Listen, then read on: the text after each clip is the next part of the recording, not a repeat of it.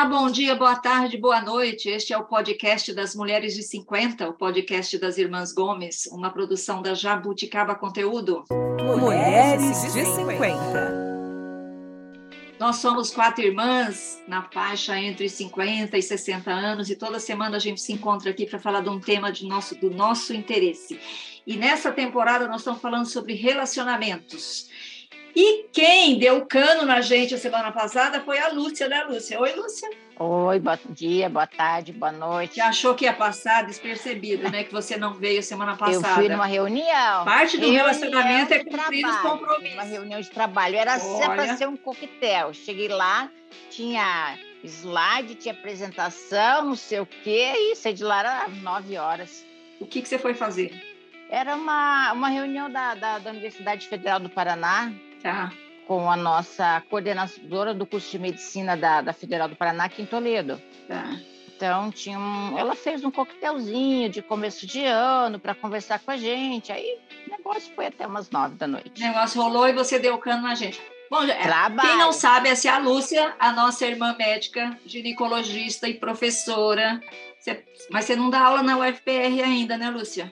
Aula não, eu sou ali só uma colaboradora, por enquanto, vamos dizer assim. Muito bem. Quem está aqui também Oi, é a. Mel, Oi, diretamente Mel. de Naviraí, no Mato Grosso do Sul. Oi, Mel. Oi. Oi, meninas. E a tudo Sandra, bem? de Curitiba. Tudo bem, Sandra? Curti muito. Curtiu tô seu passeio por São cansada. Paulo, Sandra? Vou abrir pouco a minha boca. Fazer coisas Passear? boas também cansa. Passear cansa, passear cansa, né?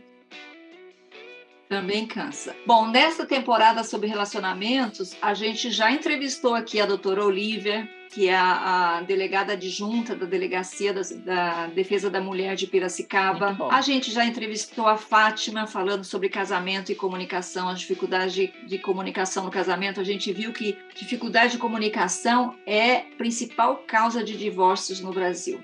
Mas hoje a gente tem um convidado para falar de um tema que, sinceramente, a gente está doido para saber, que é entender o que se passa na cabeça dos homens. E quem vai ajudar a gente a entender o que se passa na cabeça dos homens é um psiquiatra que entende de cabeça, não é, doutor Hélio? Boa, bom dia, boa tarde, boa noite para todo mundo. Só uma pequena correção, é psicanalista, não é psiquiatra, que é uma outra posição que eu ocupo. Canalista, olha. É, vamos tentar, né? É um desafio, assim, a gente falou, né? 40 minutos que se grava o programa, não, não se responde a essa pergunta. E eu acho que a função nossa aqui, e principalmente para quem nos ouve, é tentar. Eu, eu gostaria até mais do que de, de- de responder a essa pergunta, seria poder contribuir, principalmente para que homens, já que hoje o tema é esse, é, pudessem fazer perguntas a si mesmos sobre o que eles querem. Né? É, essa é uma parte que eu acho que é fundamental e que é, apavora os homens. Perguntar-se. Porque ao se perguntar, a pergunta, eu, eu sempre considero a pergunta como uma porta que pode ser aberta e a gente pode passar, a gente pode entrar, coisas podem sair. E aí, é, normalmente, pela forma na cultura brasileira como os homens são educados desde crianças, é, homens são educados para terem as portas de si fechadas. né? Eu vou te apresentar apropriadamente. Então, o psicanalista Hélio Hintze tem 52 anos, mora em Piracicaba, é uma indicação da doutora Olivia, é filósofo, é educador, é professor. E, gente, olha só, que coisa bacana, ele é coordenador do Observatório do Machismo, que é um, um- um- como é que eu chamo? É uma organização? É, um, É uma iniciativa, é um projeto, é um projeto pessoal meu. iniciativa. Ele está ligado a uma empresa minha, um CNPJ, quando eu faço palestra que precisa de nota por uma questão de burocracia. Mas é uma iniciativa minha no meu pós-doutorado, aqui na USP, Exalc, em Piracicaba, eh, no qual eu passei a me dedicar eh, a, a discutir o fenômeno do machismo estrutural na sociedade brasileira. E aí eu, eu meio que me inspirei no Observatório da Imprensa, que é um, o grande observatório, aqui que eu sempre me inspiro é, para pensar, bom, se eu tiver um, como dizia o, o Abu Janra no, no Provocações, um periscópio sobre o social, né? É, eu gostaria que o observatório fosse entendido como uma iniciativa de observação, de decodificação e de trabalho educativo para se transformar as realidades que hoje são tocadas, banhadas, impregnadas aí do, do, do, do, machismo estrutural na sociedade brasileira. Portanto, na minha hipótese de trabalho, todas as manifestações da sociedade brasileira dialogam com essa questão. Então, eu tenho possibilidade de analisar a mídia, eu tenho possibilidade de analisar a política, é, as relações humanas, as relações de gênero, o movimento LGBTQIA-NP+, a questão das masculinidades. Eu não sou um, um, um profissional que discute masculinidades. Masculinidades é um tópico, uhum. é um tópico que é tocado por essa estrutura do machismo. E o observatório tem. É, que conclusões o doutor tem tomado em relação ao que está acontecendo nesse, na, nesse observatório, doutor Hélio?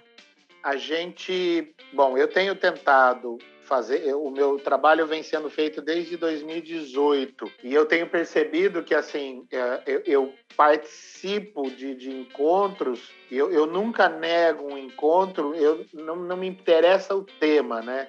Eu acabei de fazer duas aulas agora na, na FOP aqui da Unicamp sobre ética na gestão da saúde pública e a gente discutiu a questão do machismo como saúde pública, por exemplo, né?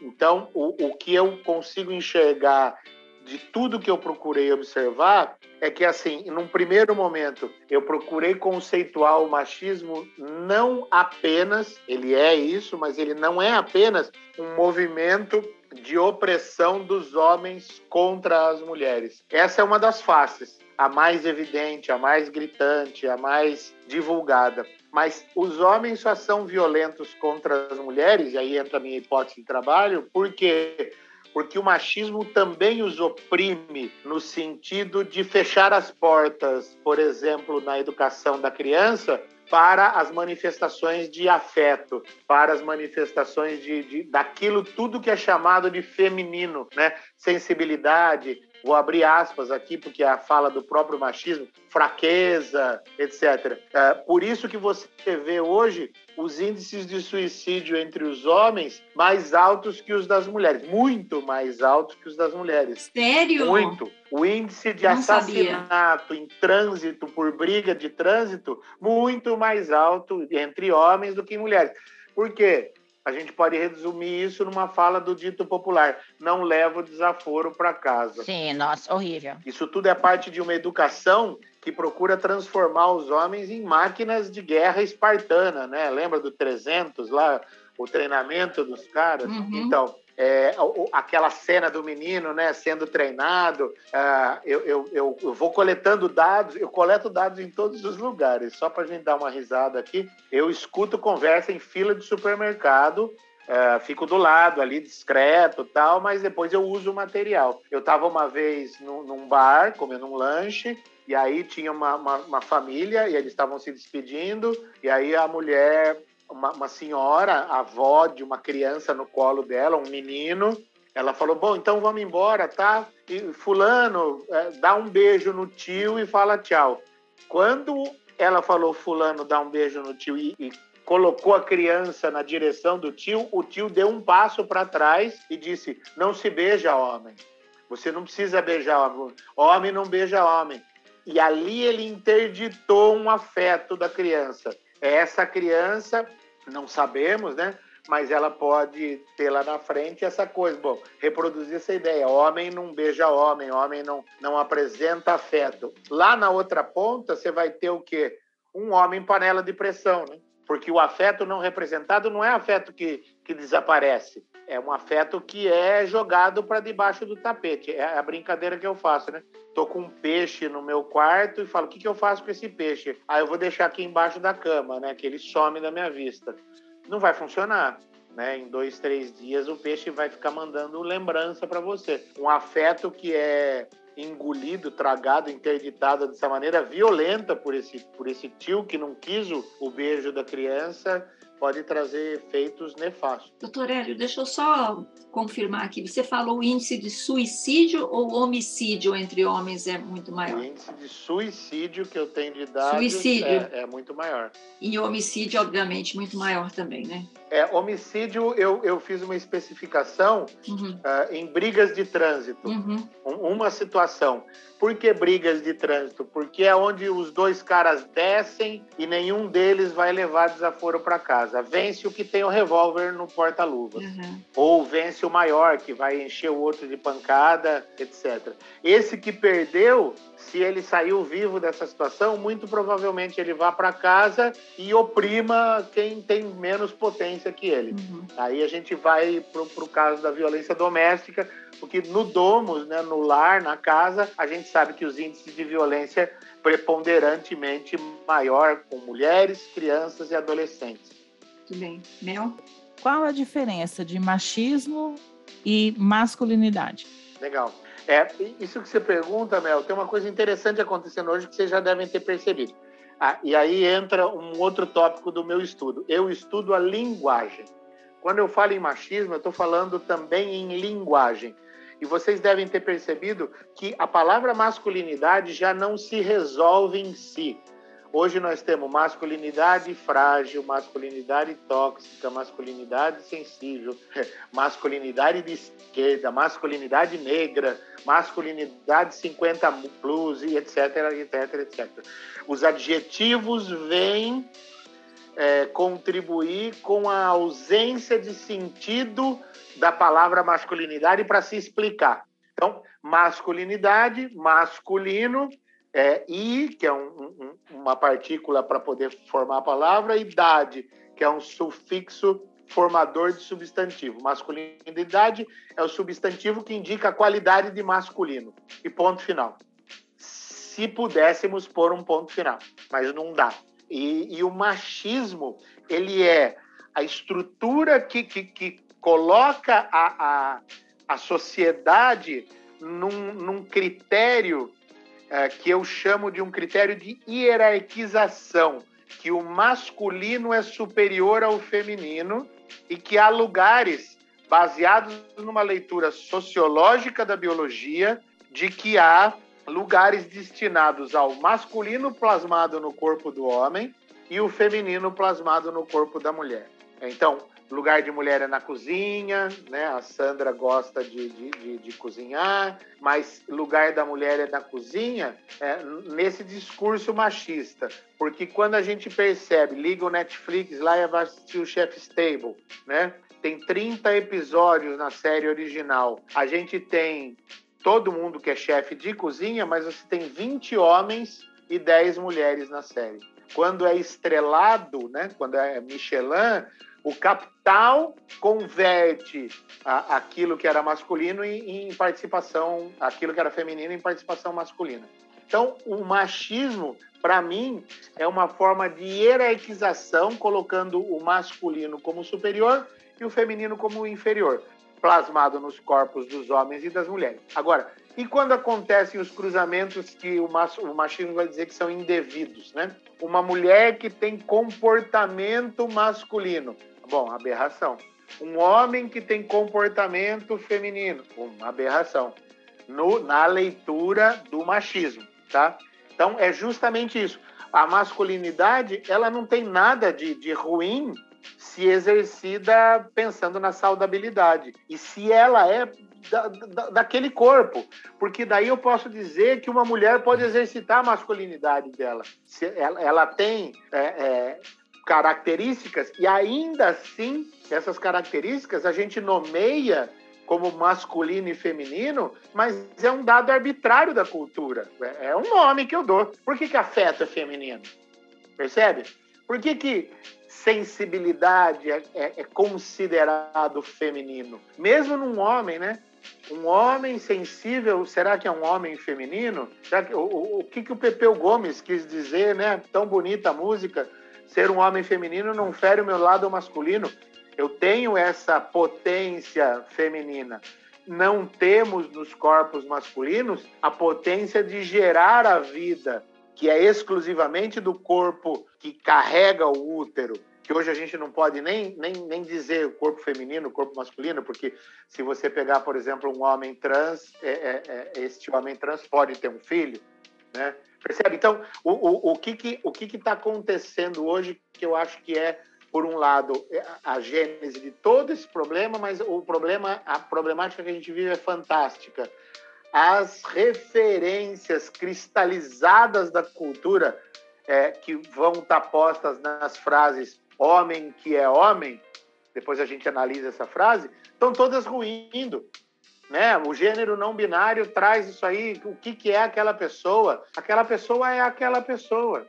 Deixa ela ser o que ela quiser, que ela sente que ela é, o jeito que ela quer se vestir, com quem ela quer transar, se ela quer cozinhar, ser manicure, pedicure ou pedreiro, ou se vai mexer com, com engenharia, se vai para o espaço, se vai para o fundo do. Nenhuma, nenhuma profissão dessas profissões exige como pré-requisito pênis ou vagina que é, que é, da mesma forma que eu brinco. Lavar louça você não lava nem com o pênis nem com a vagina. Então, por que nós separamos isso na educação das crianças? Mas você falou uma coisa importante aí que. É, desculpa, eu me empolgo.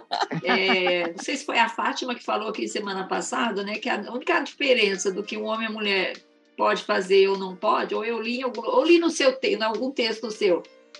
Ah, eu li uma entrevista, ouvi uma entrevista sua que você deu para um, um site que assim, a diferença que você pode fazer entre o que o homem pode fazer e a mulher pode fazer é se você precisa da vagina para fazer aquilo ou precisa do pênis para fazer aquilo, né? Essa é a única, a única coisa, né? E você até dava alguns exemplos, né, de coisas que eram essencialmente ser mãe, né? É uma é essencialmente da mulher, né? Uhum.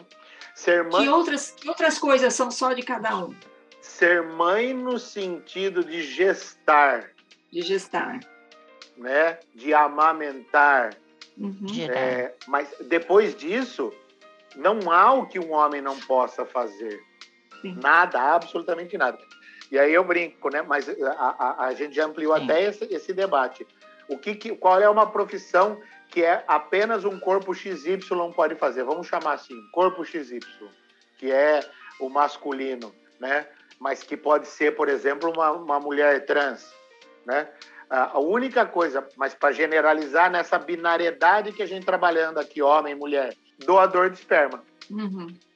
Doador de esperma pode ser. Ama de leite. Foi o que eu pensei. É um, só Não, mulher pode. Mulher.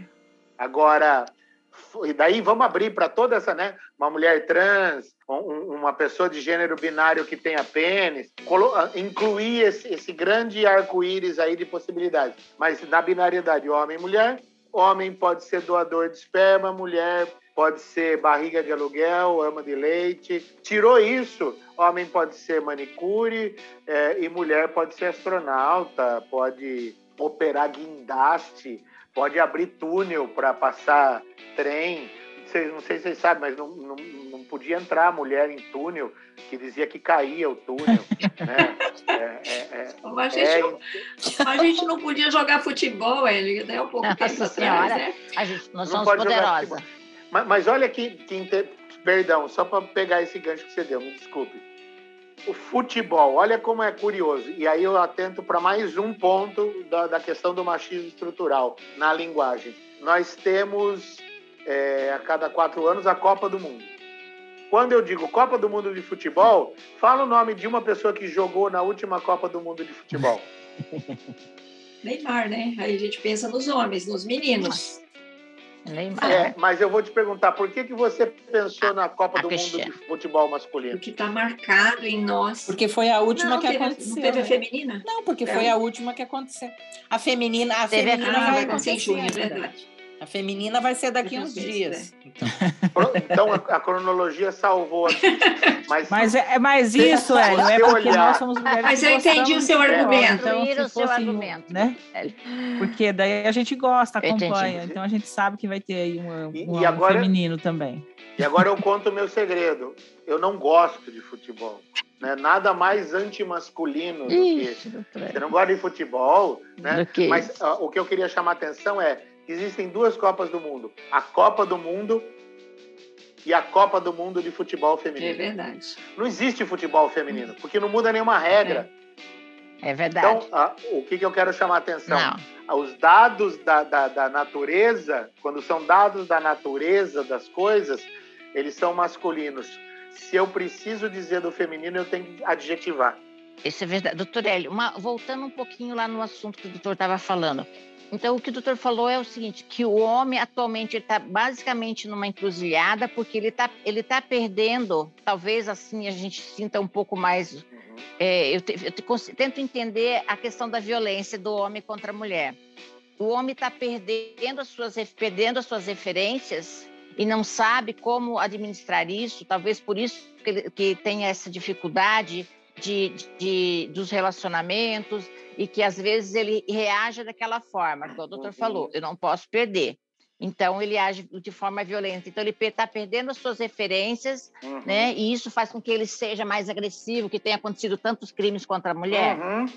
E, e, e, tantos crimes contra a mulher e tantos crimes contra homens Isso é verdade. também que estão aí uh, expostos a essas violências e tantos crimes que acontecem uh, por intolerância, né? Uh, toda essa, essa questão da masculinidade, é muito legal isso que você falou, porque tudo isso está sendo colocado em xeque. As referências que norteavam a, a ideia de homem estão sendo colocadas em xeque e elas estão sendo colocadas em xeque por conta de algumas questões. Cito algumas delas. É, a primeira, bom, homem é provedor. É, só que eu ganho mais que o meu marido. E isso hoje cada vez mais é mais possível acontecer. A mulher ganha. Mais comum, né? A mulher ganha mais que uma. Gente, Pense no seguinte: e gera conflito. Se a mulher for mais alta que o homem, já gera conflito. Vocês conhecem quantos Ela já não casais? Usa salto.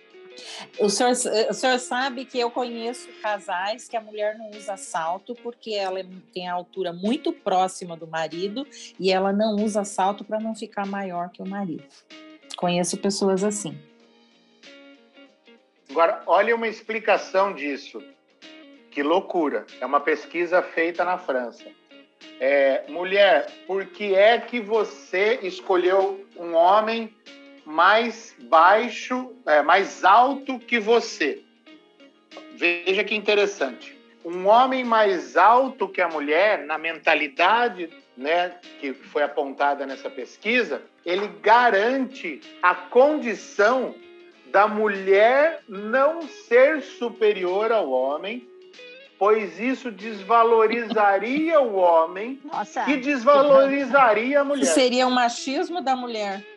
Isso é o machismo da mulher. Sim, porque se o meu homem é inferior a mim, porque se, se o meu homem é, é, é mais baixo que eu e, e, eu sou superior a ele, isso acaba afetando. Mas, gente, só lembrar, né? Dentro Sim do raciocínio machista. Então, eu estava falando e acabei, acho que eu me perdi em um lugar. Você estava falando que a ideia, de, a referência do homem provedor dos, dos homens, né? Aí você citou o homem provedor e homem provedor. da altura. A mulher, então, pode ganhar mais do que o homem e isso está cada vez mais comum. Eu tenho uma amiga uhum. que trabalha aqui em Piracicaba que ela tem 1,80m e ela é consultora de marketing, ela viaja, ela trabalha, ela atua. Ela fala: é um deserto encontrar um homem que sustente uma relação comigo. Segunda questão: a posição sexual submissa da mulher. Quando a mulher é e a gente vem de uma geração que isso era muito patente, a mulher foi educada para ser submissa ao homem, em todos os aspectos, inclusive no sexo como passividade, a mulher não dizia, olha, eu quero isto na cama. E hoje a mulher pode dizer, eu quero isso na cama e você não me dá isso na cama. Então, é, o, o homem pira. Por quê? Porque o homem foi ensinado que ele tem que ser o super-homem. É, a, a, violência contra a mulher tá que esse homem se transforma em algo violento e vai usar da força física, É, e a violência contra o homem tá, ele não tem condição de assumir uma posição de fragilidade. Ele não tem condição de assumir, olha, é, já que nós estamos falando dessas questões de masculinidade, eu vou me permitir um, um, um jargão aqui mais chulo, né? Ah, brochei. Não, é, o homem, me perdoe a segunda piada de mau gosto, é imbrochável, né? Então é, é essa figura que diz, olha, não, eu sou plena potência. Não somos plena potência. Essa referência que está caindo está tá, tá confundindo a cabeça do homem, mas também está abrindo a possibilidade de novos arranjos masculinos. Ô, Hélio, é, você falou da palavra imbrochável e eu lembrei do nosso último presidente, não quero falar de política, mas eu só queria é, falar um pouco dessa imagem que foi feita da, da, nesse, no último governo, que era do homem masculino, o imbrochável, o, enfim, essa coisa até da, da, da, do uso da arma, não sei o quê. Eu queria que você falasse o que, como é que você percebe isso na sociedade, como é que você percebe isso reverberando na mente masculina neste momento? Então, a presença dessa figura que você se referenciou aí que eu não evito falar o nome, institucionalizou essa violência. Não é à toa que o que acontece aumentou a exibição da violência. Porque, primeiro, a, a, a, impunidade nesses quatro últimos anos para essa violência ficou muito maior e ganhou um status institucional. Eu lembro de uma, de uma entrevista, e eu vou falar de uma entrevista de uma vizinha desse ex-presidente, é uma mulher. Ela disse assim: ele nos representa, ele disse tudo aquilo que eu sempre quis dizer, que é o quê? Né? Morte ao negro, morte ao preto, morte ao pobre, morte. Quero arma, eu quero arma na minha casa, a arma como símbolo de virilidade, né? Então, na minha opinião, um dos pontos que aconteceu foi a institucionalização dessa violência. Por exemplo, se a gente estivesse falando hoje aqui de racismo, né? O, o, Brasil, segundo o Florestan Fernandes, que é um sociólogo que cunhou um termo que é o mito da democracia racial, de que há no Brasil uma harmonia entre as, abre aspas, raças, porque esse é um conceito biológico equivocado, mas é um conceito sociológico. Não existem raças na humanidade. A espécie humana, Homo sapiens sapiens, é uma espécie única, não tem sub-raça. É, mas a ideia de que havia uma harmonia. Então, isso era um mito. Havia violência interracial, mas isso era tudo escondido. Bom, caiu a máscara. A pandemia escancarou a diferença. Né? Vai ver a estatística de quem morreu na pandemia, vai ver a cor da pele da pessoa, vai ver o gênero. Então, eu acho que o que aconteceu foi um trazer à tona e dizer, gente, vamos para fora, que é justamente a, a ação reacionária a um movimento que desde a década de 90 vinha sendo de abertura, abertura à diversidade, abertura à discussão do meio ambiente, abertura à discussão da causa indígena, com alguns avanços. Não estou defendendo nenhum partido político e nenhum governo em específico, mas no, no sentido do, do, da, do, do, pêndulo da história está indo para um, um momento de abertura. De repente, de 2013 para cá, vem o que? O pêndulo voltar para. Não, eu não quero encontrar com a minha empregada doméstica no aeroporto indo para Miami no mesmo avião que eu. Ela não pode ir. E como eu não posso ir para Londres, Paris ou para o Himalaia, é ela que tem que voltar para o ônibus. A minha, a, o meu patamar eu não consigo subir. Eu vou pisar na cabeça dessa pessoa para ela voltar para o buraco que ela saiu. O aeroporto não pode virar rodoviária. Então, isso é um ressentimento de uma classe média brasileira que é Gessé de Souza, né? estruturalmente Volta... construída. vamos voltar, voltando não, aqui. Vamos, vamos voltar. É, fugindo Vai lá, Eu sinto que nos últimos, homens, nos últimos anos, os homens perderam o espaço deles como pais. A escola dos meus filhos não tem mais dia dos pais, tem o dia da família, porque essas crianças não têm pais. O que aconteceu com esses pais nessa mudança, nessa evolução? Por que eles não acompanharam?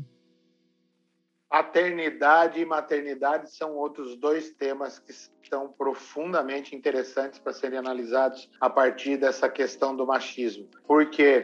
Porque o, o 23 cromossomos de cada um, mas o feto é instalado no corpo da mulher. Né? Diz, diz a, o, a, uma determinada ala aí de reflexão que se a, o, o, homem engravidasse, o aborto era legal no Brasil, né?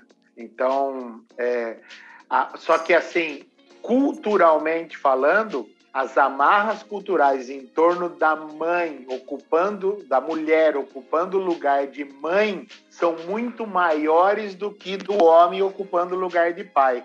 Parece que o pai, depois que forneceu os 23 cromossomos não tem obrigatoriedade nenhuma com aquilo, porque o feto foi gerado na barriga da mãe. Mas depois disso sai e a gente tem aí uma mãe criando. Mas vamos fazer um salto para trás aqui gigantesco lá no, na infância dessa mãe e desse pai hipotéticos. A mãe brincou de boneca. O menino deve ter pego uma boneca e tomou uma surra do pai, porque menino não brinca de boneca. Bom, se a boneca tem duas funções hoje, né? Uma, maternagem, e a outra, quando eu estou brincando de Barbie, eu não estou brincando que eu sou a mãe da Barbie. A Barbie é a minha projeção na sociedade de consumo do corpo ideal. Essa é a mensagem da, da Barbie para a menina. O menino não está brincando de boneca porque é interditado. Mas o pai não deveria carregar o filho, o pai não deve trocar o filho, o pai não deve ser afetuoso com o filho. Então, desde a brincadeira, lá do, do berço, né? Ganhando os brinquedinhos, o fogãozinho, o ovinho frito, a panelinha, e o menino ganhando. Aí o menino ganha carrinho, espaçonave, microscópio, coisa disso, coisa daquilo, porque todas as as profissões bacanas podem ser brincadas pelo menino. Futebol, né? Etc. E aí esse pai. Agora, doutor, é. Diga. Desculpa, pode falar. Não, pode falar. Agora, será que nós mulheres, quando somos mães, quando temos nossos filhos pequenos, será que a gente também não, dá, não deixa de dar abertura para esse homem, né? A gente às vezes quer assumir todas as responsabilidades sobre aquela, aquela criança, sobre aquele filho. Eu tenho que amamentar, eu tenho que trocar a fralda, eu tenho que fazer isso. Será que não é, é, também na hora que a mulher tem esse filho, que ela tem um companheiro, se ela dividir não, ela vai ter que ser ele... mãe do, vai ter que ser mãe do, do, do marido para ensinar ele a ser pai? Não, eu acho isso aí uma ideia não, errada, Luciana. Não, é, não, é, porque não, sim. Não não tem que dividir, você tem que dividir. O cara é pai da criança, ele tem é, que trocar, então, mas as mulheres para conseguir ganhar a pensão tem que mandar aprender. Não, não tô, eu não tô não, falando sim. de alguém não, mas quem? que está separado. Eu tô falando de alguém que é um casal não. que tem um filho, que esse casal tem que dividir as responsabilidades. As duas têm filhos, se você tá? deixar. O, o, o, é, nós duas temos As filhos. duas têm filho, eu, eu e a Sandra não temos. Ah. Vamos lá. Então, assim, eu acho que a mulher tem que dividir. É muito fácil, claro, mas assim, o que eu, eu vejo isso? Eu vejo que, por exemplo, as, eu, eu atendo muita paciente haitiana, casal haitiano, no pré-natal. Uhum. Eu tenho uma, eu trabalho numa unidade de saúde que tem muito haitiano, que eu atendo três. Eu vejo uma diferença cultural neles, do Brasil. Eu vejo que a mulher brasileira, ela chega, ela carrega a bolsa, ela carrega o bebê, ela quer fazer tudo, ela fecha a porta. Uhum. Eu vejo que o casal haitiano chega lá, o marido está carregando tudo, está carregando o bebê, ele que leva para vacinar, entendeu? Ele que ele eu vejo um pai muito mais atuante. Eu acho que é social deles entendeu? Porque eu uhum. vejo um pai mais atuante na, no, na criação daquela criança. Eu vejo que a uhum. mulher brasileira ela quer é, super, ser super, ser mãe, super mãe entendeu e a gente, a gente tem que dividir Agora, isso. Isso faz sentido, Hélio? Sabe? Ah. Então, se uma pessoa, eu falo assim, ah, o pai, cadê esses pais? Mas se esse pai não tem uma Claro que tem que ter ligação, ele tem que se esforçar. Mas se aquela pessoa não tem uma, não tem uma, uma, uma convivência então, com aquela mas criança. Mas é o pai que tem que se esforçar para conviver. Que ele não vai Vocês não deixam o Hélio é, falar, deixa, gente, deixa a Mel falar agora, Lúcia. deixa a Mel falar, deixa a Mel expor agora, peraí, vamos lá. Eu acho assim, Eu acho que é uma ideia muito machista eh, não. você falar que a mulher tem que dar espaço para o homem. O homem tem que ter o papel de pai. Mas se dele. você fizer tudo, ele não vai fazer nada. Sim, porque você acha, ó, só uma mulher que cria um filho sozinha que sabe a dificuldade que é, gente. Não é fácil você criar uma criança sozinha. Nenhuma mulher quer mas criar uma criança assim, sozinha. Não quer não criar, quer, mas você porque não é pode, muito difícil, é, o esforço é muito Você não grande. pode você centralizar Sim. tudo em você. Você não pode centralizar tudo em você, Mel. Não, mas não, mas se, ah, então você, então, mas veja bem. Se o homem não assume esse papel, a mãe vai abandonar o filho e deixar ele? Não. não. A mãe, é por isso que as mulheres assumem tanto. Porque elas estão vendo que a criança precisa de alguma coisa. Ela não vai abandonar e deixar. Para o homem é mais fácil, é igual o Hélio falou, ele não gestou, né? É, parece que dá a impressão Ô, que. Hélio, é o que, que você está achando do mulher. debate? Vamos Mas lá. nenhuma Hélio. mulher Vamos que lá. cria filho sozinho, eu falar para você, Vamos quer lá. criar filho sozinho. É sempre animado assim ou pegou fogo? É a sua, é a sua, Pegou a sua fogo presença, é a sua Porque, presença. sabe qual que é a minha opinião, Hélio? A mulher é tão machista na criação dos seus filhos que ela não quer compartilhar com o homem. Entendeu? Então, eu tô dando uma, defen... eu tô dando uma defendidinha, porque eu acho assim, porque eu, eu vejo, é isso que eu digo. É, eu vejo que a mulher que tem que ser mais, tem que ser dividida. É bom para a mulher que divida, mas ela, eu acho que é, a mulher é machista quando na criação dos filhos, porque ela não Mas os- divide o Matheus, homem. minha pergunta para o Hélio é o seguinte: minha pergunta para o Hélio é o seguinte: os homens são machistas por causa da criação das, das mães? Vamos lá. É, acho que o exemplo dos haitianos ele é pertinente no seguinte aspecto. E aí eu vou, vou deslocar a nossa conversa para um- um- uma pequena parte que é antropológico, né? Um- é um tema antropológico. Por que antropológico? Porque a antropologia ela estuda culturas diferentes, né? Ela procura estudar culturas que têm uma matriz é, estrutural diferente da nossa. E aí é justamente estudando uma outra cultura que eu posso perceber as estranhezas da minha cultura. Então, o meu trabalho, o meu livro, eu tenho um livro que se chama Desnaturalização do Machismo Estrutural da Sociedade Brasileira. Por que eu esco- escolhi o termo desnaturalização? Porque eu interpreto na- na- no meu estudo que o machismo é algo naturalizado. Naturalizado é o particípio passado do verbo naturalizar. Então é um movimento, é um movimento. Não naturalizado é diferente de natural. Naturalizado é o natural que passou por um processo para chegar a tal. É uma contradição em termos. Então, por que, que é naturalizado? Hoje, por exemplo, na, na questão da- da- do uso da palavra escravo, né? Ah, os negros africanos eram escravos. Não. Escravo é um adjetivo que qualifica o ser daquela pessoa. Fulano é escravo, fulano foi escravo. É uma condição da existência dele. Hoje se diz, fulano foi escravizado. Particípio passado do verbo escravizar. Escravizar, né? O verbo que indica ação, escravizando o gerúndio que indica o o desenvolvimento da ação, escravizado é o produto. Quando eu digo escravizado e não escravo, eu digo fulano foi vítima de um processo de escravização. Quando algo é naturalizado, não é natural. É, aí a gente começa a desconstruir as, as frases do tipo homem é assim mesmo. É, mulher cuida mais. Mas, Hélio, mulher cuida mais porque mulher é, é- é- é genético. Mulher cuida mais porque está no gene da mulher cuidar, porque ela engravida. Não, não, não concordo. Por que, que eu não concordo? Porque se está no campo da genética, todo mundo deveria agir do mesmo jeito, né? No campo do insti- instinto de maternidade. Tem um livro que se chama é, Eu, eu vou lembrar o nome, fala da, da maternidade, é, é, sobre a construção da maternidade, o mito do amor materno. Ah, se, se, se, se fosse genético, fisiológico, uma mãe amar a cria, não tinha mulher jogando o filho no lixo.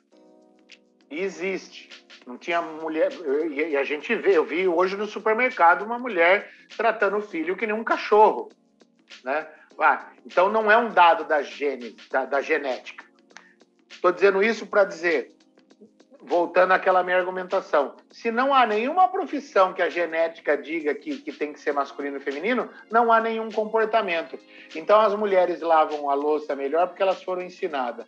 Os homens podem dirigir o carro melhor e achar que a mulher não dirige bem porque o pai pegou o filho e foi ensinar.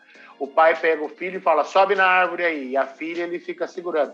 Agora, ao contrário, o menino pega uma boneca e apanha ele não é desenvolvido.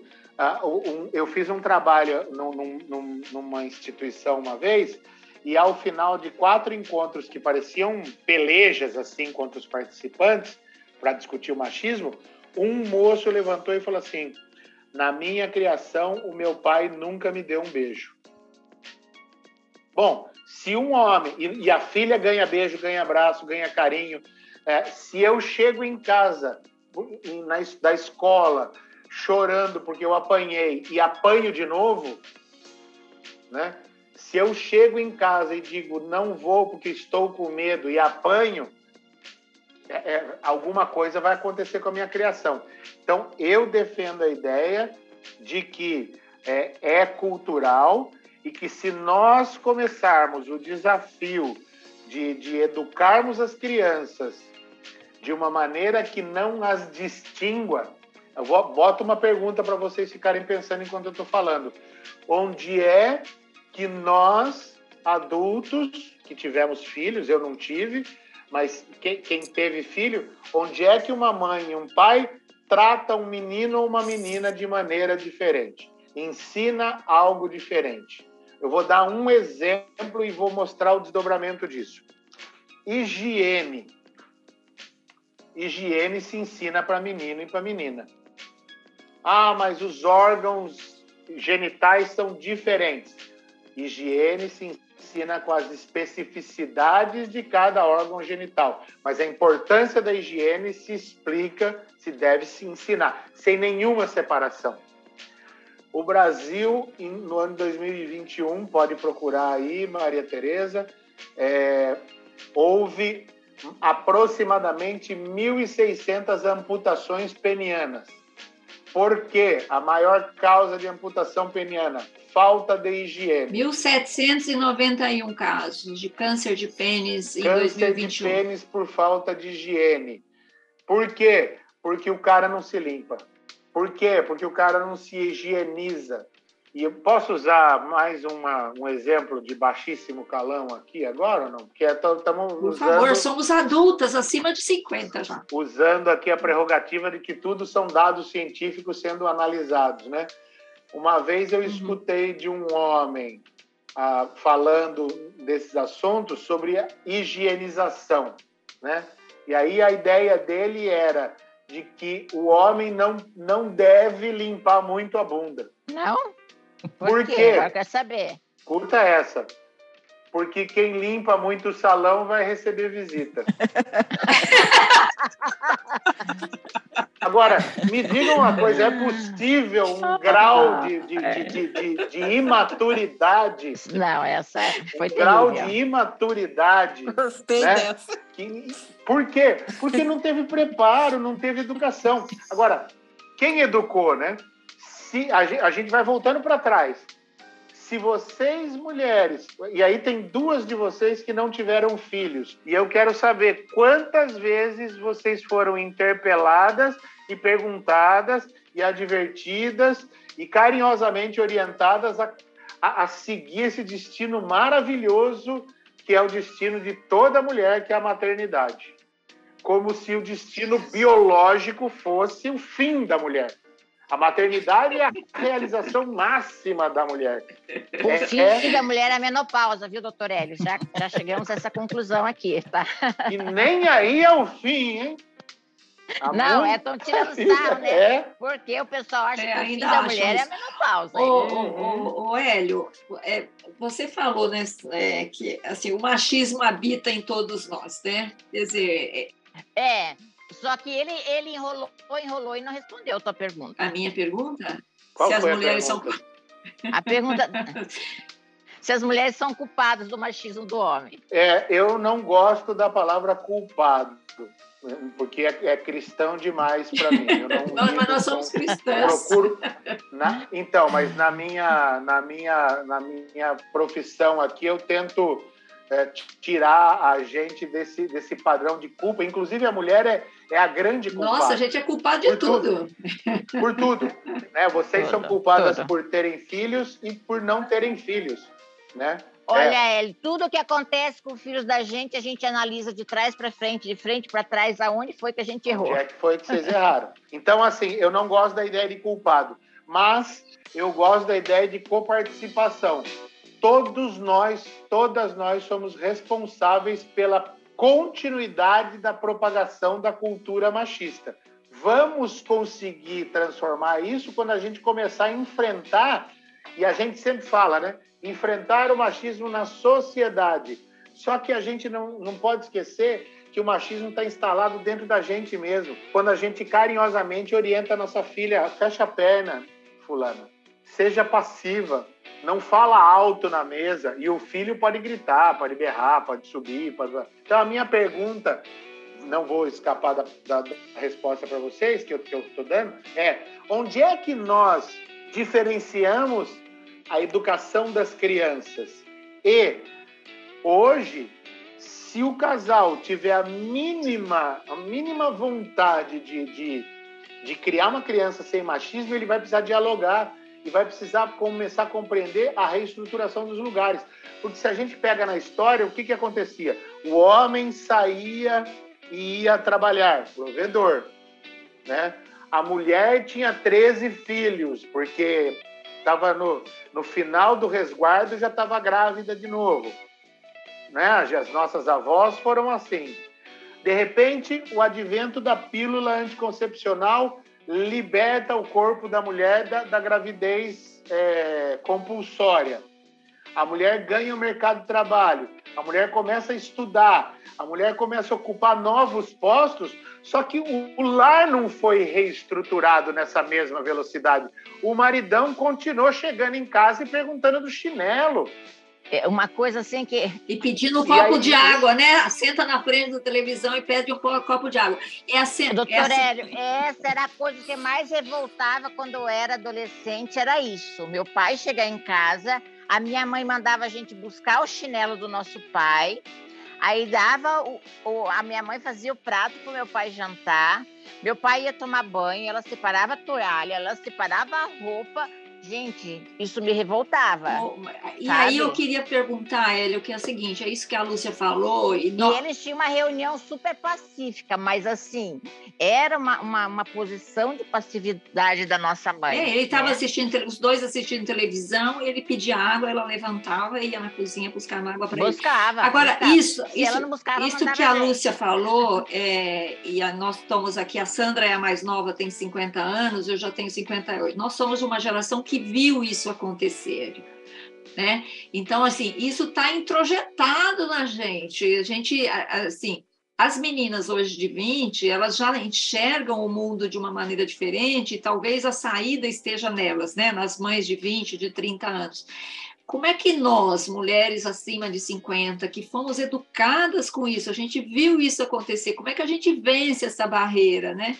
Como é que a gente, eu, digamos, a gente sai desse mundo em que a gente assistiu o nosso pai pedir água para a mãe, né? Seu Manuel pedindo água para Dona Olinda, como é que a gente evolui nisso? Por exemplo, a Mel tem filhos, tem filhas e tem um filho. A Lúcia tem uma filha e um filho. Quer dizer, o que, que a gente pode fazer, nós, mulheres de 50, nesse caos que nós estamos? Melhorar isso tudo. Bom, vocês podem continuar fazendo um podcast, Hum. Que é uma ferramenta educativa, e vocês bem sabem disso. Queria até parabenizar vocês pela ação, porque sai do lugar comum, né? São quatro mulheres com mais de 50 anos, que na cultura machista estaria de- já tem o destino de vocês, né? A- É a menopausa, fim da história, acabou, vamos Esperar a morte. Acabou. O- ok, né? Agora vamos aguardar a morte, para com isso, se reinventa, cria uma, um mecanismo educativo e vai para o confronto, porque vocês me chamam aqui, né?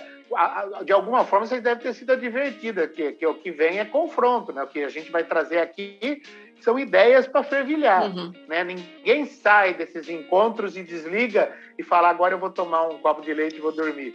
Vai ficar porque você falou, somos mulheres de 50 anos, mas o cérebro da gente continua fazendo sinapse e a gente continua aprendendo e a gente continua se transformando.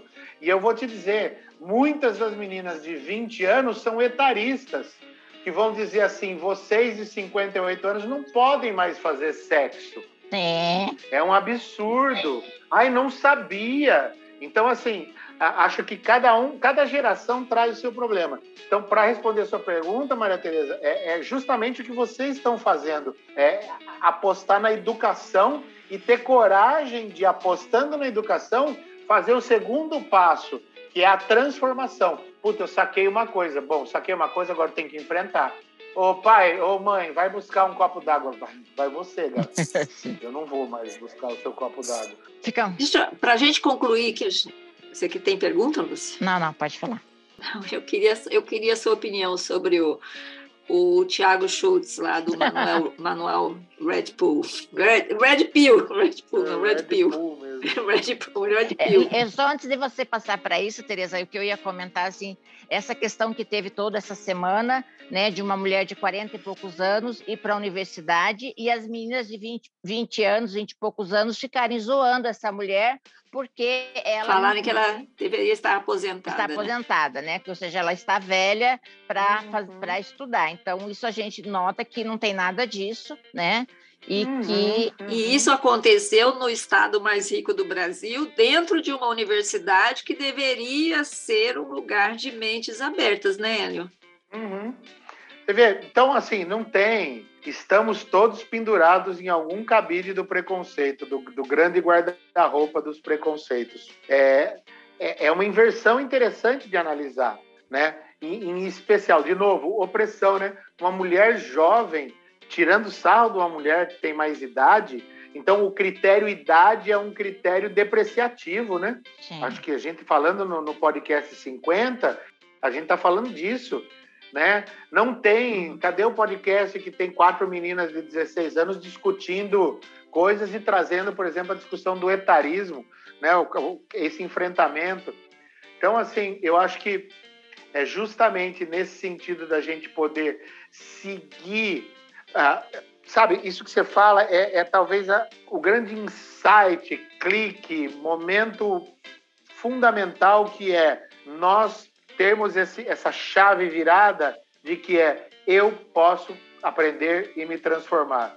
A partir do momento que essa porta abre, eu não preciso mais parar. Só que esse assunto que nós estamos discutindo, ele bate no estômago das pessoas. E mudar sobre isso dói. E aí eu diria até mais: para um homem dói mais. Dói mais porque vai tocar no ponto que o ancorou até hoje: a virilidade, a potência, o provedor, a liberdade de ser agressivo. Então, os red pills que tomaram a pílula do Matrix e viram a realidade, eu diria que é assim: é, é um, é um grito desvairado de desespero da, dessa fronteira desesperada da masculinidade que não sabe para onde correr porque não tem mais para onde correr. Eu não sei se agora eu vou ser perseguido, se eu vou ter haters. no. Talvez aí vai. Eu brinco que o meu trabalho até agora não deu certo porque eu não tenho haters, né? É... Diga. É, doutor Hélio, me diga uma coisa, às vezes é, as pessoas estão confundindo gentileza com machismo. Eu pergunto isso porque o meu marido é uma pessoa extremamente gentil e, e ele é daquelas pessoas que ele puxa a cadeira para uma mulher sentar, ele abre a porta. Uhum. E outro dia ele comentou que ele falou que tem medo de que as pessoas achem que, que ele é machista porque ele faz isso. E, e, e para mim isso é gentileza, não tem nada a ver uma coisa com outra. O que, que o senhor acha disso? Duas questões para isso. É, tem uma que é uma brincadeira, né? Que, que é assim: ele abre a porta do carro para as mulheres, ele abre para o Pedrão? Quando o carro é novo. Não, e ele abre o, Ele o o amigo quê? dele, o Pedrão, do futebol, terminou o futebol, ele saiu do futebol junto com o Pedrão, vai dar carona, ele dá a volta no carro, abre para o Pedrão entrar. Porque se é gentileza, é, é gentileza, é gentileza. Se gentileza tem gênero, vamos refletir sobre isso. E uma segunda questão que eu penso, que é muito, muito interessante essa sua pergunta, é qual qual é o tipo de gentileza e se não é, não estou dizendo que é o caso do seu marido, mas quando é uma gentileza que vira uma tutoria, né? É, é, eu não, eu sou gentil porque eu estou te tutorando, assim, eu, eu, eu cuido, mas é um cuidar incapacitante, né? É, eu vou carregar isso aqui porque você não tem força, eu vou fazer isso porque você não. Eu, eu vou te dar um exemplo que não é com mulher. Está, eu, eu, eu sou assim, com, com, com o Pedrão e com, com, a, com a minha mulher. É, mas eu estava no metrô e se eu encontrar com alguém na escada do metrô e a gente chegar junto, eu vou me pôr de lado e vou dar com a mão. Fazer assim. Fácil. Eu sempre faço. Pode ser um, um- morador de rua e pode ser o- o- o- o prefeito de São Paulo. Encontro com um cara vindo de muleta. Encontramos, eu dou com a mão para ele. Eu praticamente tive que sair correndo de tanto que esse cara me xingou porque eu estava chamando ele de incapaz, que ele podia andar, que ele isso. Eu, eu virei as costas e fui embora. Desculpe ser gentil, né? Mas então, assim, é muito. É, se, se é uma gentileza que vira essa coisa incapacitante, eu acho que é legal pensar. E se é gentil, é gentil com qualquer pessoa, né? Não é. Ele é muito gentil, ele é um Então- gente. O meu cunhado é gentil Verdade. com todas as pessoas, viu? Agora, Fico feliz. Agora, def- é- é, defendendo o Zeno aqui, mas eu acho que é- você colocou uma coisa muito importante que eu nunca tinha pensado, né? Que a gentileza não tem sexo, não É, o tem meu marido é gênero, gentil né? com qualquer pessoa. Então, Ele é beija isso os aí, você filhos, tem que ser gentil. da- Com todo mundo, se é, se é sua mulher ou não. É, veja, hoje, por exemplo, né, um, um- um dilema, né? Vamos ao motel, né? Um homem e uma mulher. Quem paga? Divide. Então, Com todo mundo, Ó, né? o homem paga tudo, a mulher paga tudo. Ah, eu convidei, eu pago. Ah, não, vamos rachar. É lógico, se é um casal, né? Já estão, já tem uma dinâmica, tá? Ô, tô sem grana. Depende. Ô, Pagar com ca- com com grana, cartão do casal. dinheiro na mão. Cartão compartilhado. É, vamos. Isso. Mas essa questão de pagar, eu, eu acho até que não, não entra ali no. Oh. eu acho que foi o Caio Castro, né, que falou Foi. Que, que foi chamado de pão duro, um monte de coisa. É, Mas é. assim, eu sempre fui do- dos seguintes termos. Por exemplo, se você está começando a sair com uma pessoa e de repente a pessoa te convida para ir, sei lá, no que restaurante chique tem lá em São Paulo, Tereza, o Fazano, Opa, sei lá. Foi E chique, aí foi chique. você, o cara é riquíssimo, o cara é riquíssimo e você é paupérrima. Você nunca Ele vai poder que pagar. pagar. Aí Ele você que tem que pagar. chegar e dizer, olha, meu filho, ou a gente vai comer o cachorro quente na esquina, que é o que eu posso pagar, ou gente, se você quer ir no fazano, você tem que pagar. Isso para mim não é machismo, é que eu não Sim. posso pagar. Só Sim, que eu não sim. posso chegar lá e só esperar que ele pague também, né? Você tem que avisar antes. O motel é a mesma coisa. Mas vamos virar agora a câmera 180 graus. É a mulher que é rica e, e eu que sou o, o, o, o paupérrimo aqui que vai garantir um, um hamburgão, no máximo. Se Aí ela me quer sair com o convida. cara, se ela quer Amiga. sair com o cara, ela tem que pagar. Se ela É, quer ir ela no Tem que. Ela tem que Quer, pagar. quer ela. rachar, a gente vai lá no Ó, Bexiga. Eu sou no- casada, o Hélio, eu sou casada há pizzaria. 25 anos, quase 26 já. E às vezes eu saio, eu pago, e às vezes a gente sai, ele paga. Então a gente meio que se alterna. Uhum. Assim, às vezes eu, às Uhum. vezes a conta é muito grande, aí eu deixo ele pagar que ele ganha mais que eu. Mas quando eu ganhava mais que ele, Pronto. que aconteceu um bom tempo, eu pagava mais do que ele. Mas eu acho que é, mas eu acho que é uma coisa que você vai negociando, assim, né? Você vai se ajustando, não é? Sim, sim. Tem- um respeito com a proporcionalidade, tem um É. critério aí. E, e- e- e acho que é uma coisa importante que você falou. Embora não- você não tenha dito, olha, a gente botou isso no estatuto do casamento, né? isso é um critério que a convivência foi construindo e que na sua narração aí tá bom uhum. para os dois, né? Então tá conversado, mas às vezes o critério do pega um copo d'água lá para mim é, é, de uma demanda social que vem de lá de cima e que diz para a mulher o teu papel é esse e isso não é examinado. Uhum. Então para voltar à resposta da sua pergunta é vamos pôr em exame as ideias que circulam na nossa cabeça para ver quais são as raízes delas para ver se não tem uma dissimetria aí, se eu não estou fazendo isso porque eu sou mulher, porque eu sou homem. Né? Tudo bem, porque eu ganho mais, beleza. É um critério. É um critério. É um critério. E, e objetivo. É. Né? Agora, o, vai ter problema aí, né? Vai ter muito mais problema de um homem lidar com uma mulher que ganha mais do que esse, abre aspas, dado da natureza que seria o homem ganha uhum. mais. Isso está caindo por terra. Aí, voltando à primeira pergunta lá, as referências dos homens estão caindo por terra. Eu já não ganho mais que a minha mulher.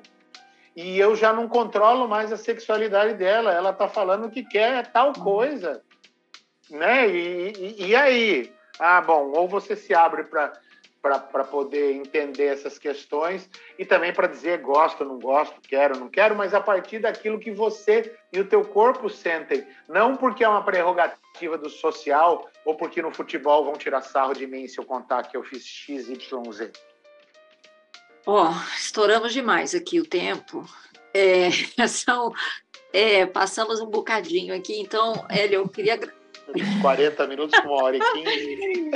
É, é. Como a gente falou pro WhatsApp, né? Que você falou umas três horas para a gente falar sobre esse assunto, e realmente é um assunto é. que a gente não, não, não, não, tocou na superfície, né? Eu acho que a gente a gente está muito ainda no, no, na ponta do iceberg desse assunto. Alguma última pergunta, Mel? Você que... tá tudo ótimo conversando. Tá pensativo. É porque esse aí, tá não, é igual ele falou, a cabeça fica fervilhando, né? É que eu acho assim que eu sou uma pessoa que eu não consigo, que eu não, tipo assim, eu gosto de falar, eu tenho um menino e tenho menina. Eu não, não eduquei meus filhos para serem ou é porque é menino, ou é porque é menina. Eu acho que a gente tem que ver a personalidade de cada um, onde se encaixa cada um, né? Não adianta você querer forçar né, uma personalidade, vamos dizer assim, eu acho assim, meu filho super sensível e eu tenho uma filha que é totalmente insensível, ou pelo menos quer demonstrar que é. Então, assim, eu acho que essa questão de da mulher educar para o machismo, eu acho que a gente tem que educar ser humano, né? Ver e, e, e ver o que o que é uhum. cada um é, né? Não essa, essa coisa, ah, você tem que ser assim, eu tenho que ser assado. Na minha casa, pelo menos, não é assim. Não sei se as minhas irmãs concordam aí. Eu, eu brinco que lá em casa. Eu acho que é mais difícil, né, educar o ser humano do que educar né, do, do, meninos, meninos e, meninas. porque educar meninos e meninas você tem receita, né? Já sabe, já fala. Menino não pode brincar de boneca e menina não pode brincar de carrinho, jogar futebol. Então é mais difícil esse caminho que você é. trilhou aí, de educar ser humanos, né? Eu não sei. Sim. É isso Tô aí. Bem. É isso? É isso. Vamos lá. É isso. É Eu isso. queria chamar agora as nossas dicas maduras da semana. Dicas maduras da semana. Vamos lá. Sandra, você começa com. Eu já sei, até sei a receita, posso até dar de cor já também. É, eu vou dar a receita um sorvete de morango porque a Tereza não acertou fazer. Eu então, acertei, já fiz de novo ontem, já fiz duas vezes mas, de novo. É, mas teve que fazer outra vez para poder acertar. Facinho, facinho. A primeira vez eu errei mesmo. Então, é um sorvete de morango. Você vai precisar de uma caixa de morango lavado, enxuto e cortado ao meio. Duas claras sem bater, duas xícaras de açúcar. É muito fácil de fazer. Você mistura o bate por 15 minutos o morango, as claras e o açúcar. É um negócio muito esquisito. Você vai botar aquilo para bater. Bate no liquidificador? Não, na batedeira. Bate na batedeira que... com o globo. Ah. Foi isso que eu fiz errado e não deu certo. É, você tem que usar o batedor de ovos, não é o batedor de pão, como a Tereza usou da primeira vez. Isso. Aí você vai bater por 15 Velocidade minutos. alta. Sim, depende da tua batedeira, né? A Se minha é alta. batedeira A minha é alta. E aí, depois dos 15 minutos, vai ficar um creme bem fofo, bonito. Aí é só você acrescentar uma lata de, leite, de creme de leite e mexer com o fouet e pôr para gelar por no mínimo umas quatro horas. Dá É duas, dá duas, dá, dá dois colocar lá. potinhos de que bom daquele azul.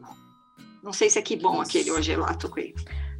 É muito Aquele, bom. acho que é. é gelado. É, é- é uma delícia. E se fizer com o, o- o globo e não fizer como eu, que fiz, bati a primeira vez com o batedor de pão, fica maravilhoso. Uma, uma delícia. Ah, vou dar uma dica. Mel, um tem filminho água com açúcar para acalmar os ânimos. Na sua casa, Qual é? na minha, com Ashton Kutcher. Eu acho que eu assisti É, esse com filme. Ashton Ah, Kutcher e a já Luigi. assisti, já assisti, É muito difícil falar o nome assisti dessa esse mulher. daí. Ah, é um filme gostosinho. É. Uma comédia romântica É bem gostosinho de leve. assistir. Muito bem. Na sua casa ou na minha, tá no Netflix, né? Lúcia, O que que Você você já faltou semana que- passada, ainda não vai dar dica. Ah, tem que dar dica? Pois é, tô sem dica. Eu tô sem dica, porque eu- esse filminho aí eu, eu já tinha assistido, já tinha dado até a dica desse filminho aí. Dei essa dica pra você, não foi, Tereza? não, Não. me lembro. No grupo, a, a dica Não da me Mel. lembro, não me lembro. Ah, sim, não, não, Não, não, lá no, no outro jantar. Deu sim, deu sim. A minha dica, o Hélio, não sei se você já fez. Você vem bastante para São Paulo, não? Sempre que posso eu vou, mas tem, tem- escasseou um pouco depois da pandemia. Ó. A minha irmã Sandra, que mora em Curitiba, esteve aqui em São Paulo nesse final de semana e ela e o gentil Zeno, Badalou. o, ela e o gentil Zeno, levaram a mim e o meu marido para um programa que eu, a gente mora em São Paulo há 200 anos, nunca tinha feito. E não sei se você já fez, que é ir no brunch do Teatro Municipal. Muito O bom. lugar é lindo, a comida é boa, você só paga o que você consome, não é aquele brunch que você vai lá e vai comer 200 mil coisas. Não, se quiser só tomar um café, você só toma um café. É lindo o lugar, a comida é muito boa e tomando os devidos cuidados ao andar pelo centro, vai ser um grande programa, Uhum. viu, Hélio? Recomendo. Ó, sábado e domingo, das 10 às 16 horas. Eu vi vocês tomando café lá, fiquei com inveja. Muito Maravilhoso, hein? Precisou um curitibano vir, uma curitibana vir aqui pra gente ir lá. Vamos lá, Hélio, você tem alguma dica pra gente? Tenho. Na Netflix tem uma série que se chama Machos Alfa. Eu assisti! Ah, eu também. O que, que você achou dela? Vamos lá, eu queria saber. Vamos, vai É. dar uma discussão. Dá mais um episódio. Eu, eu gostei muito, porque primeiro que ela abordou a questão de maneira leve é, e apresentou quatro faces, quatro caras diferentes, desde um Red Pill até um cara que estava ali numa luta, não só com a questão de gênero, mas também na negociação intergeracional com a filha. Então tinha, é, tem, tem muita coisa interessante em que vai mostrando expostos às situações que estão perdendo as referências, como um descobre uma coisa, o outro encrudece na, na, na visão dele, um culpa alguém, o outro assume a culpa, e por aí vai. Os dilemas de quatro homens, mas que não estão desconectados do social, do meio, das mulheres com as quais eles negociam a vida. É bem, bem interessante e leve.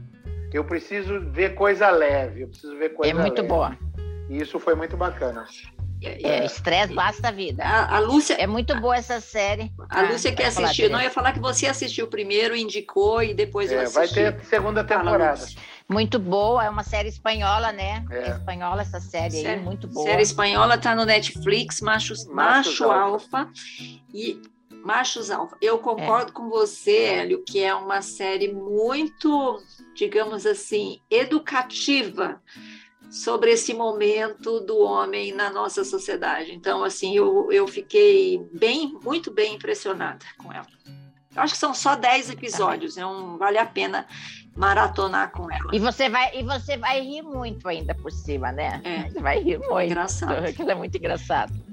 Muito bem. Vamos nessa? Tá bom a beça? Vamos. Vamos nessa. Hélio Hintze, muito obrigada por estar conosco aqui, pelo seu tempo, por nos ajudar a entender um pouco desse momento pelo qual passa o homem. E com certeza a gente sai daqui com muitas minhocas, né?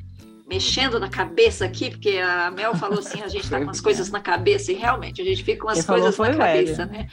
É, Ah, é, eu só repeti foi que o Hélio? falou. Foi. Hélio? Você também falou. É. Ah, você repetiu, tá bom. Então, obrigada mais uma vez. É, olha, gente, nosso convidado hoje é o professor doutor Hélio Rintze, que é um pioneiro nos estudos do machismo no Brasil, é coordenador do Observatório do Machismo, que é um programa que nasceu lá na, no pós-doc dele. Ele é pós-doc, pós-doc. Você sabe que é importante? Nem isso? É sabia que existia isso, pós-doc.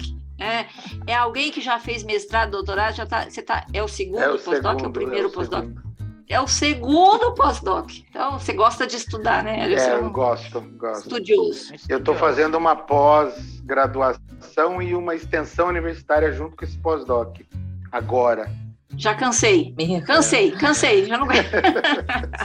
Obrigada por ter vindo aqui, viu? Eu que? Valeu, agradeço obrigada. a, a abertura Obrigada. aí de vocês, o convite. Espero de alguma forma ter contribuído com, com o pessoal que escuta. Fico à disposição de vocês, se quiserem conversar mais. Posso dar o endereço do Instagram? Por favor. Pode. Acho- Eu já É, pedi lá, o, o, O mais enviei o fácil de me achar lá é Observatório do Machismo, tudo junto. Aí desse aí vocês encontram o meu nome, Hélio Hintze, H-I-N-T-Z. Então é. Z, é. E quem quiser comprar o livro Desnaturalização do Machismo Estrutural, para entender mais isso que o Hélio falou aqui, é, vai na internet, dá uma busca por des- Desnaturalização do Machismo Estrutural, tem um site que você vende o Sim. livro, né, Hélio? É o meu próprio site, é heliohintze.com.br, ou entra em contato direto comigo. Via Instagram e a gente Muito se bem. fala. Vai ser uma alegria poder partilhar aí esse estudo e, É, e, e- e essa, esse momento né, da, da minha produção, da- dessas ideias, porque é é justamente trocando em espaços como esse que eu vou também aprendendo, sintetizando as ideias. Para mim é muito importante. Muito legal. Muito obrigada. Gente, este foi mais um episódio do Mulheres de 50. Tchau, Lúcia, Mel, Sandra. Tchau, tchau. Tchau, tchau, Hélio. Obrigada tchau. pela presença mais uma vez. Obrigada. Beijão. Beijo. Um prazer, tchau. A gente volta na próxima semana com mais um episódio do Mulheres de 50. Siga a gente lá no Instagram, Mulheres de 50 Underline, tá bom? E não esquece, curte a gente lá no, no, no Spotify. Nossa! Curte a gente lá no Spotify para você ser avisado sempre que tiver um episódio novo. Beijo, obrigada. Produção da Jabuticaba Conteúdo. Um abraço, tchau. Mulheres de 50. Esse podcast foi produzido e editado pela Jabuticaba Conteúdo, contando histórias de quem faz a diferença.